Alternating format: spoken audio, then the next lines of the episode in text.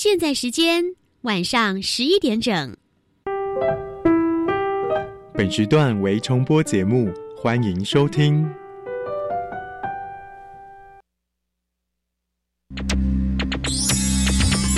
Hey guys, this is National Education Radio。欢迎收听端端主持《青春创学院》。嘿，你对科技的未来想象都来自哪呢？看科幻影片啊。那科技可以影响你什么？带来生活便利啊。那可以为你自己创造什么？我想造一个自动弹出我心情的乐器。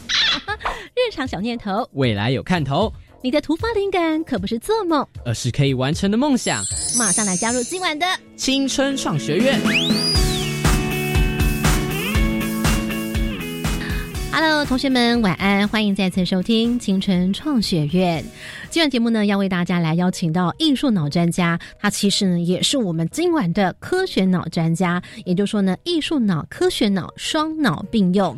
来帮我们邀请到是呢这位新锐艺术家，他的名字是陈品珍。陈品珍建筑师，他是国立成功大学建筑硕士毕业，在二零一八年加入 C Hub 成大创意基地。担任国际合作经理，投入永续循环经济的相关领域，啊，建筑专业以及教学之外呢，也从事策展以及艺术的创作。好，今晚呢，为大家来介绍这位建筑师陈品珍。听众朋友，大家好，我是陈品珍。好，我们今天想要请艺术家来帮我们介绍的呢，这个作品呢，它其实是跟考古有关系。但是呢，考古并不是要我们去真的去做考古哦，不是要拿起斧头来去做什么研究分析，它是要将考古跟艺术来做结合，而且不仅是艺术，还要跟科技有所对话。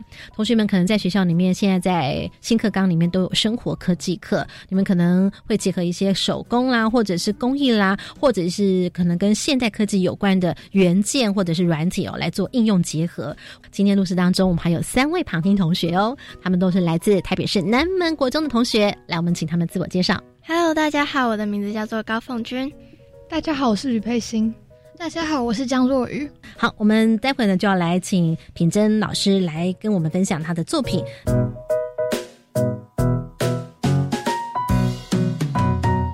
基本概念：维他命。品珍来跟我们分享一下，就是您这一次的作品名字叫做《时间遗落的碎片》。哎，我们这个作品基本上它是在南科考古馆。那南科考古馆是在它开挖的时候挖到很多考古的遗址，然后但是很吊诡的是，在那个厂址上面充满了科技厂房，就是有很古老的东西跟很先进的东西，所以他们在想透过艺术去，因为考古比较。接近文化，然后透过艺术去去结合这个古老的东西跟很新的科技的这些事情。嗯，那我们总共有三组艺术家都被要求，希望能够把科技这件事情带进去想。那我们这一组主要想要呈现的是，嗯，科技它其实是一个一连串的对人类需求的反馈。那我们选用的是跟纸的系列跟影像传播系列有关的呈现方式。那我们在空间中树立了三个界面，那希望有有一些实的跟虚的去表达。我们刚刚三位同学听到了陈平珍老师他所介绍的作品的一个概念之后，你们刚刚收到的关键字是什么？嗯，就是他在很古老的东西里面有很科技的事物，虚与实的结合，我觉得还蛮微妙的。虚跟实，好，OK。我觉得艺术要跟科技结合是一件非常不可思议的事情。你觉得不可思议是你从来都没有想过，因为这次录音才接触，还是以前就有接触到？嗯，因为我个人对艺术有非常大的偏好，可是我对科技就是比较没有那么有兴趣，所以我觉得要将两者结合在一起是非常的微妙的。各提出了完全不一样的问题，耶。品生老师他们有抓到你里面的关键字吗？对，我们的作品是时间遗落的碎片嘛，基本上我们是希望在作品里面不只是呈现某一个时间段的，因为任何一个科技它都是连续的，就像我们看书不会因为 iPad 的出现我们就不看书，嗯，它会一直在时间轴上叠加，所以任何一个我们觉得古老的东西，它都会以某一种形式继续存在在我们生活当中。所以我觉得他讲的这这件事情还蛮有共鸣的，就是其实这一切都是一直叠下叠加上去的。所以我在我们的作品当中，我们会把它同时的呈现出来，嗯，让不同的时间轴的东西，它可以在某一个交汇的平面上面同时被呈现出来。那凤君，你刚刚所听到的，你有没有觉得说“一路”这两个字，你觉得老师想要表达的含义是什么？嗯，可能是就是因为考古是在地底下的东西嘛，那要经过现代人类的发掘才能发现，那可能就是在可能会有些东西比较没有那么容易被发现，所以就是要经过嗯，要经过科技的改变才能去发掘它。嗯，秉真老师刚刚有 catch 到你的所想要表述的字眼吗？凤君，凤君刚刚刚刚在谈的，其实是一个考古现场的一个状况。哦，考古现场他们会透过侦探侦测说这边下面有几层，嗯，那他可以去看说它是落在哪个时代。嗯，那这个东西也蛮蛮有趣的，就是说在这么多累积的过程当中，它。因为到现在，嗯，就是五十年前的考古跟现在的考古它是不一样的，所以他们用的工具也不一样。嗯，我们在我们的作品当中也呈现出这个这件事情，有运用不同的时候考古会用到的科技。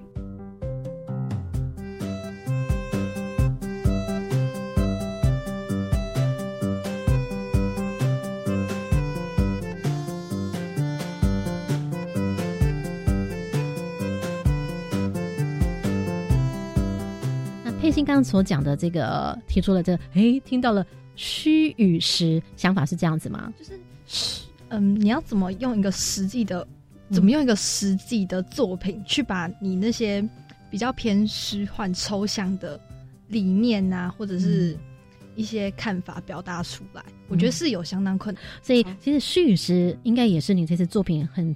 强调的重要的特色，对不对？是那个时间语录的碎片，它里面有“碎片”两个字，就是我们截取在考古现场。一般来讲，我们会有两种方式去能够回溯过去的生活，一个就是器物，就是实际上像陶器啊，像是斧头这些的；然后另外一个是图像，就是像大家一般来讲可能看到图那个壁画上面。他会记录一些图像，说当时的人是怎么生活的。嗯，那基本上考古这件事情，它本来就是虚跟实之间的交错。嗯，因为你的陶器它是实的，但是它可能因为破坏了，所以它剩下一个局部。那你必须靠你的想象力去勾勒出它背后的故事。所以，嗯，其实它它的本身的存在就已经是虚跟实之间的交错。但是，嗯。我们要做的不是，就是不是透过像我们现在像我现在用讲的去说明，嗯，而是用一些实体的物件去表达出这个这个它存在的特质，嗯。陆羽呢所提到的问题，好，来你再重述一次。因为我觉得说，像考古这种比较偏文化艺术形态的东西，跟科技结合在一起，是一件非常不可思议的事。科技怎么样叫做科技？在你的心中，在我心中，科技就是一种很现代，像我们现在这种城市啊，嗯，三 C 产品这种的。但是考古感觉就是你是在发掘比我们更早之前他们人的生活形态，还有他们的文化。哎，那你刚刚讲到三 C，有可能可以应用三 C 的智慧手机啊，也有可能啊装置啊，为什么觉得不可思议？你觉得不同时空是不是？对，有时候东西要呈现出来，不像是虚拟的，你要有实体呈现出来，你才会有那种感觉。哎，所以在你心中，你会觉得说那个可能是看不见的一个作品吗？对，我是这么认为。你觉得有看不见的地方吗？我们在后头就要来先卖个关子哦，待会就会来请这个陈品珍新锐艺术家来告诉我们这个作品到底怎么呈现。不过呢，要告诉大家怎么呈现之前呢，我们要先请陈品珍艺术家在待会的科学脑来带领我们进行三道快问快答，环绕一个重要的关键字，跟陈品珍新锐艺术家他的这个作品里面的所使用。的一些概念呢有关系，什么样的关系呢？是技术还是装置，还是软体，还是材质，还是什么呢？我们先不多说，一起来进行三道快问快答。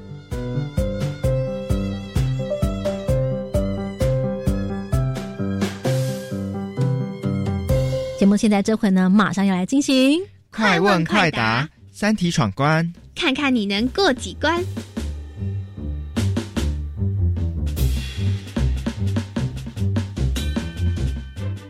在今晚呢，科学脑在这，我们就要来邀请到新锐艺术家、建筑师产品珍出三道快问快答，跟我们在待会要介绍的这个科技结合艺术的作品有关系。环绕什么样的关键字呢？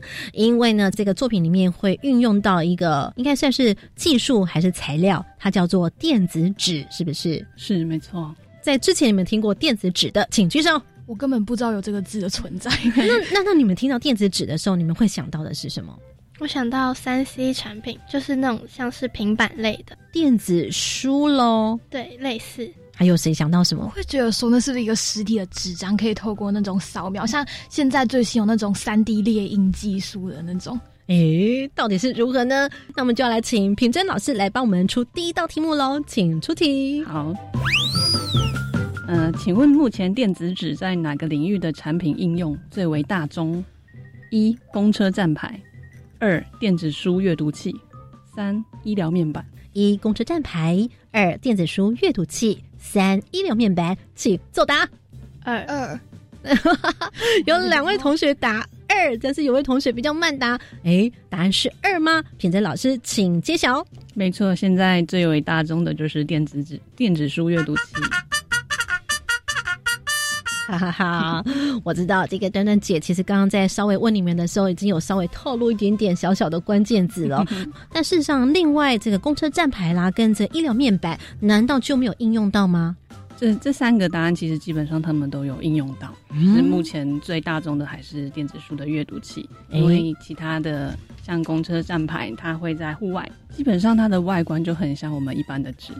所以你有可能走过路过你就错过了，你你可能忽略吗你可能以为它就是一般的输出的那个质感，原来它的那个触感，它所它的那个造型其实会骗我们的眼睛是吗？是它会蛮像我们一般你在看海报的那个质感哦，所以它是视觉上会骗我们，但是在触觉，如果我们真的触摸它，是真的会像纸，还是它其实会像荧幕啊？它会有点像是平板那样，你碰它就会有反应，然后。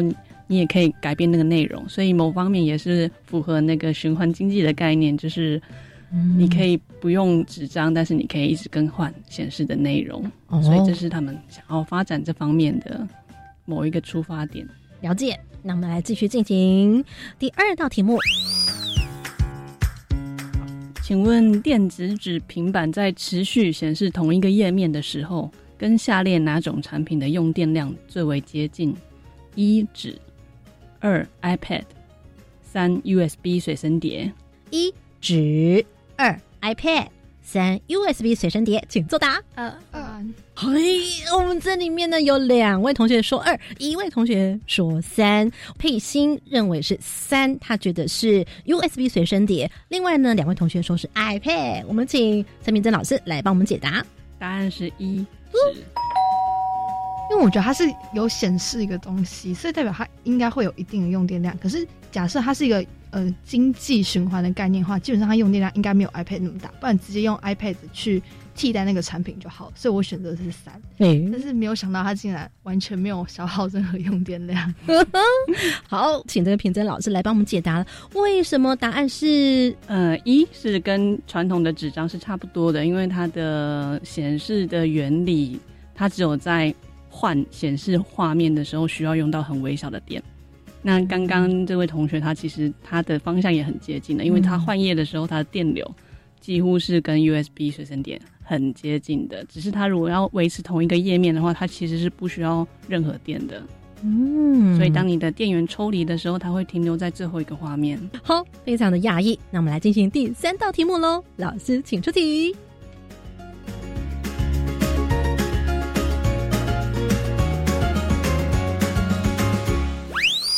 好，电子纸之所以适合被应用在阅读器上，是因为它的哪个哪个特性跟市面上其他数位显示器有关键性的区隔？一、耗电极低；二、质感更贴近传统纸张；三、显示过程中不会产生蓝光。一、耗电量极低；二、质感更贴近传统纸张；三、显示过程不会产生蓝光。答案是，请作答。一。就是他们全部都拿耗电量极低。来，老师请揭晓。答案是三。大家都受到上一题的影响。对，我们三位同学呢，全部都看着天花板，我帮他们尖叫，因为他们没有想到，呃，怎么会是这个样子呢？凤君，你为什么会认为是耗电量极低呢？因为上一题就说它的耗电量跟纸张比较接近啊。对，我想说，如果阅读的话，一般都会说是书，那会不会就会是一？嗯，果然是一个让思考作答型的这种路径。品珍老师果然了解你们。品珍老师来帮我们揭晓，为什么答案是三，也就是呢，显示过程不会产生蓝光呢？嗯，目前这个 e ink 它之所以会被连接到阅读这件事情，就是对于我们现在很多手机啊、平板，它都是背光，然后会产生蓝光，会对眼睛有危害。嗯，所以他们取用这个特性啊，做来用来做产品的发展。那这个目前对于大部分喜欢阅读的人来说，它是一个非常好的。那现在呢，我们稍微的，是不是让大家对于电子纸它的特性特质呢有一点了解？事实上呢，品珍老师出的这一道题目里面，其他的选项耗电量极低啦，或者是质感比较接近传统纸张，事实上这两个选项也算是对不对？也是电子纸的特质，是没错，但是就就不太会是一个关键性的差别，因为比如说像是更贴近传统纸张，如果说呃厂商可以类似透过上雾膜的方式。去弱化它的那个显示的状态，像是耗电耗电极低，它它就就会更复杂了。因为当你的电子纸的平板应用到市面上的时候，它可能会连接 WiFi，那它可能相对之下，它的电量就比较不是它的原理那个极低的部分可以 cover 的。嗯，好，所以也就是说呢，电子纸它之所以应用在显数位显示器上面，最关键性就是因为。不会产生蓝光，所以也是因为这样的关系，所以在医疗上面就会有所应用，是不是？嗯，没错，因为这样子就是目前我们在成大医院有引进医疗面板，就是使用电子纸，所以嗯，其实主要是说有一些住院的人，他可能看他可能是跟因为眼睛不太好，或者是现在比较大众的住院的人是老人，嗯，那他们。透过电子面板可以随时监测他们的身体状况，让他们自己看，在看的时候也不会太吃力。嗯，了解了。所以呢，总而言之，电子纸它算是一种显示器的技术吗？嗯，它是一种墨水里面它有一些电子，透过控制它的正负极去控制它的显现的结果。嗯，所以这个很科学吧？对，听起来是一个艺术的呈现，但是它的。应用根本就是一个科学，对，没错，就是有它的背后的原理。只是目前，嗯，我们能够联想出来比较稳定的研发的产品就是显示器，嗯，那目前他们还在持续的研发当中。它可以呈现那种印刷或者是纸感，就是纸传统纸张的感觉，是。呃，对于人的感官来说，还是享有那种阅读纸的感觉。没错，它就是还电子书。以前有很多人就讲说啊，就没有那种翻纸的感觉了。它就是把那个感觉还继续的留着，透过这美术艺术的呈现，但是后面是一个科技的应用。是，没错。哦，所以它基本上好像是在阳光下的时候，即便我们看着，像刚我们在讲的公车站啦等等，它还是可以读的，对不对？对，没错。它就是墨水的原理。刚听到了电子纸，让你觉得最 surprise，今天最大收获，觉得最酷的是，就是我每天在坐公车，但是从没有想到那竟然是电子纸这样的产品。然后其实那个东西，我觉得能应用在那个方面，我觉得还蛮还蛮实用的，就是因为它可以比一般的显示器来的消耗电力来的少，然后同时那个看的其实还蛮舒服的，就是不会很刺眼。好，那所以这也就是哦，为什么艺术家可以来帮他做一些衍生应用的关系？因为他对于人啊，或者我们在阅读上面，其实是比较舒适的。嗯，我觉得这个东西应用在我们的案子里面，它有两个层面。一个层面是因为它离开电源之后，它还会留在最后一个画面嘛。其实你们可以想象，很久之后我们被考古的时候，然后挖出一大堆 iPhone 啊。iPad 其实都看不到我们当我们当下到底发生了什么事情，对，但是电子都在我们的手机里面，对，这是一个很考古的一个特性，所以我们选它来呈现。然后第二个就是像刚刚端端说的，我觉得还蛮有道理的，就是嗯，结果最后我们还是期待科技能够呈现出贴近我们生活的样子。嗯，所以其实嗯，我们在这个作品最后，它的呈现，它不是那种你们一般想象那种很科技啊、声光啊的的刺激，它它是很朴实的一个呈现方式。就是我们希望表达这个概念，就是虽然说科技在刚开始刚出来的当下，它是非常炫的，但实际上最终它都还是会回到我们自己很原始的人的五感啊的那些需求。嗯，所以说不定它会越走向一个比较稳定的那个。比较谦虚的状态。那我们在这回呢，就是要请我们的这个陈敏珍老师、建筑师呢，来帮我们打开今天也特别为同学带来的电子纸，想不想看？超级想，超好奇的。好，线上收听同学或老师呢，如果你也很好奇的话呢，可以在我们的网站上面来查询哦。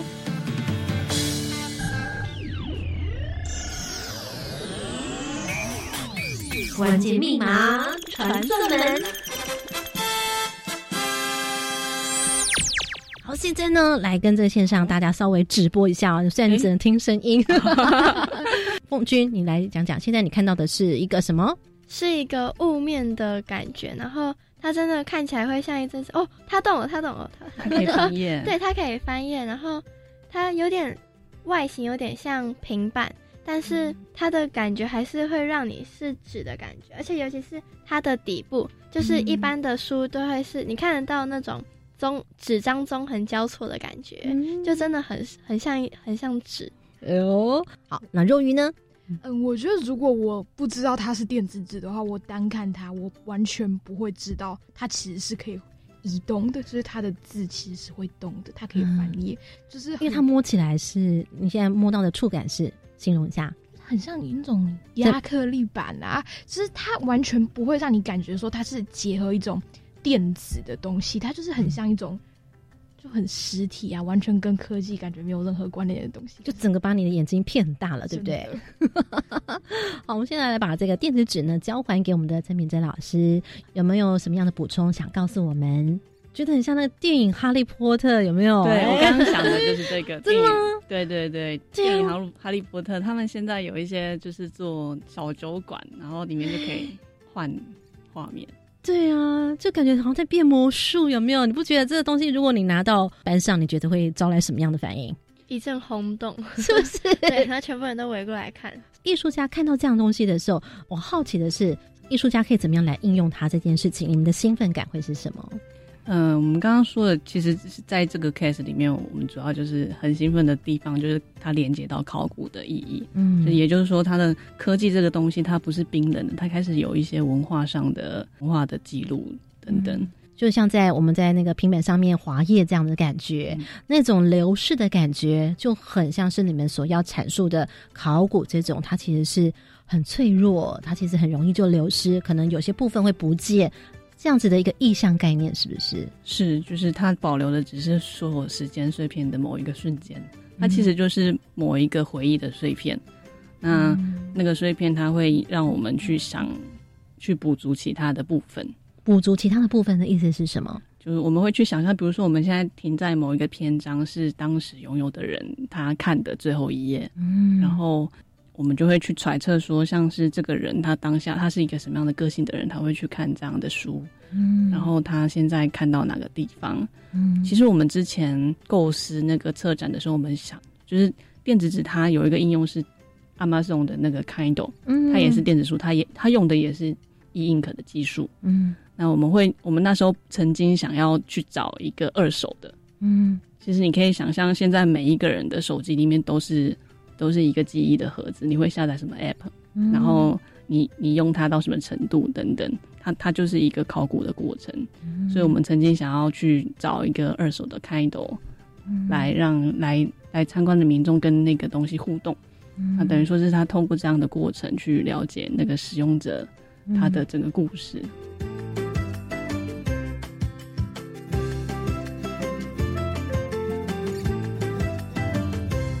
来到青春创学院，你现在所收听的是教育广播电台，我是端端。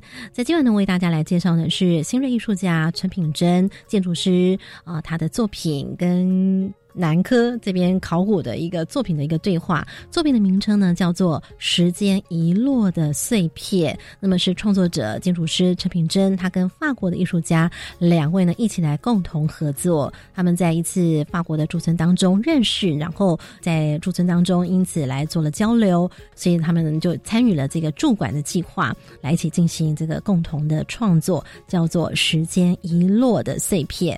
想让同学们了解艺术的创作，它是可以透过一些科技的媒材。呃，更新的一些技术啦，或者装置来置入到你的这个策展，或者是你想要说的故事当中。呃，在现场的空间，因为我相信线上同学一定会很想知道电子纸板你把它装置在哪里，会不会？我想刚刚你们在从前头的时候，应该会在好奇说，哎，刚刚怎么看到两大幅画，然后电子纸板在哪里？我就是跟刚刚看到电子纸板好像不太一样，有不太一样的感觉，就像是两块看板，但是没有感觉它是有电子电子纸的感觉。当电子纸它变成是一个现代的工业设计的产品的时候，它就是一个我们这个年代的物件器物碎片。那刚刚我们有谈到说，某方面那个碎片已经变成是某种记忆的碎片，或者是它自己本身代表的可能会消失的过去。嗯，所以我们就取用了我们现在常见的平板，嗯的这这个形象去作为它的物件呈现在这个装置里面，但是。看的人乍看之下，他不会察觉到这里面有什么数位的东西。那我们是刻意的希望呈现电子电子纸的它的这个特性。我们最后就请我们的小帮手，你有些什么样的想法？对，嗯，我觉得这个作品它呈现的非常好，因为旁边两块比较大的板子，它是呈现出来是我们他们艺术家。对整个世界他们是怎么看的？所以这个就是实的部分，而中间那块白色的板子，那个应该就是虚的。我觉得那个时候应该说他们没有告诉我们说那个部分到底是什么意思，反而就是给我们留下了一个空白的答案，让我们自己去把它填上。哎呦，这也是品真希望透过这个策展的时候，让观众呢，哎，在这里面留下了很多问号。这到底告诉我们什么呢？你希望观众自己去填白，是不是？嗯，是，就有点像是你双手拿起来，你去框住一个画面。嗯，所以在在你在看的时候，你可以透过不同的角度，从不同的角度，透过这个框景，这个框，嗯，去框出你要的景，然后去定义你看到的东西。了解。所以回过头来，我们今天所介绍的这个电子纸呢，在这个整个作品里面，并不是让你觉得哦，科技在里面。其实你没有要做这样子的事情，是你只是用了这个科技的技术，但是来说考古这个艺术，你想要讲的事情是。所以你并不会在这里面看到，哎，这边有个三 C 产品，来个什么电子纸板，没有没有，你根本就故意就是用它的呃不容易被发现是。科技的东西，对，因为它就是保有这个传统的呃视觉的触感。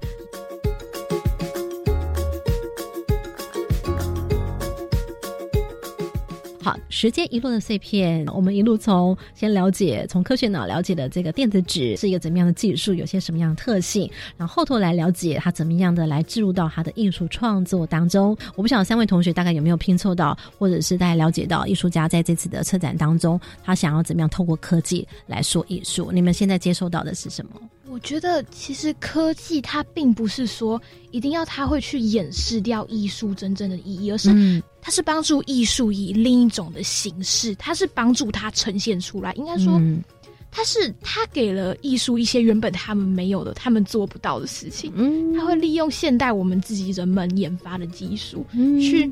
帮事物的本质增添增添一些丰富性。哎，平真老师，我们这位同学讲的，我觉得很好。哇，掌声鼓励！